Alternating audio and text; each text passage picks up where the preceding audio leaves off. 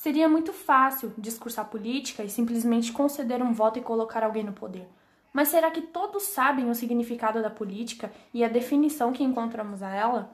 Temos que ter primeiro de tudo uma mente aberta, nem para a esquerda e nem para a direita. Política resume em um único ato: existir em conjunto.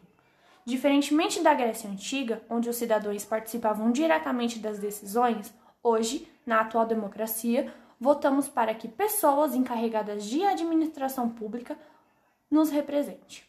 A ideia de colocar uma pessoa que nós, por livre e espontânea vontade ou falta de opção mesmo, governe e decida por nós cidadãos é uma decisão difícil e que por si só tem que ser extremamente calculada na hora da votação. Ter alguém que represente as suas ideias não é fácil.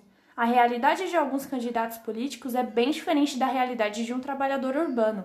É bem diferente aquele que ganha 40 mil reais para alguém que sobrevive com um salário mínimo.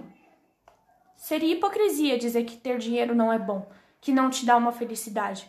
Porém, na hora do ato da votação, é o momento de pensar quem é o melhor candidato ou candidata, para se colocar no seu lugar e imaginar as dificuldades que você passa. Sendo uma pessoa de periferia, temos em mente o que significa ser pobre. Sabemos o significado de ter um não na ponta da língua. É o que mais recebemos.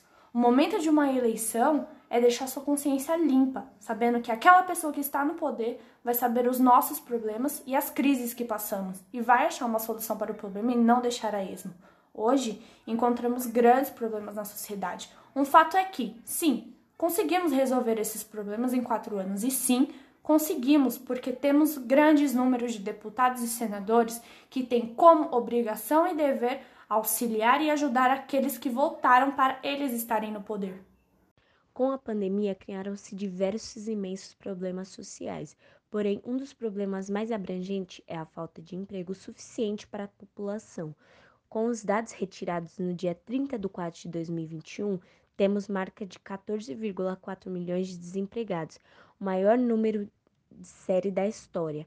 Este número interfere diretamente em microempresas, grandes empresas, trabalhadores autônomos, vendedores ambulantes e diversas outras classes de empregos e empregadores.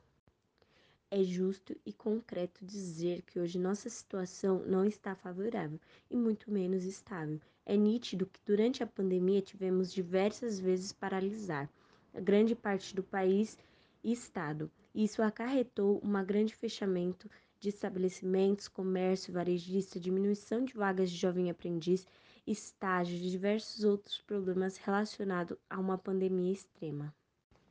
Entretanto, é justo dizer que a pandemia existe exatamente há um ano, e nesse meio tempo, a ciência teve um grande avanço criando vacina e outros tratamentos.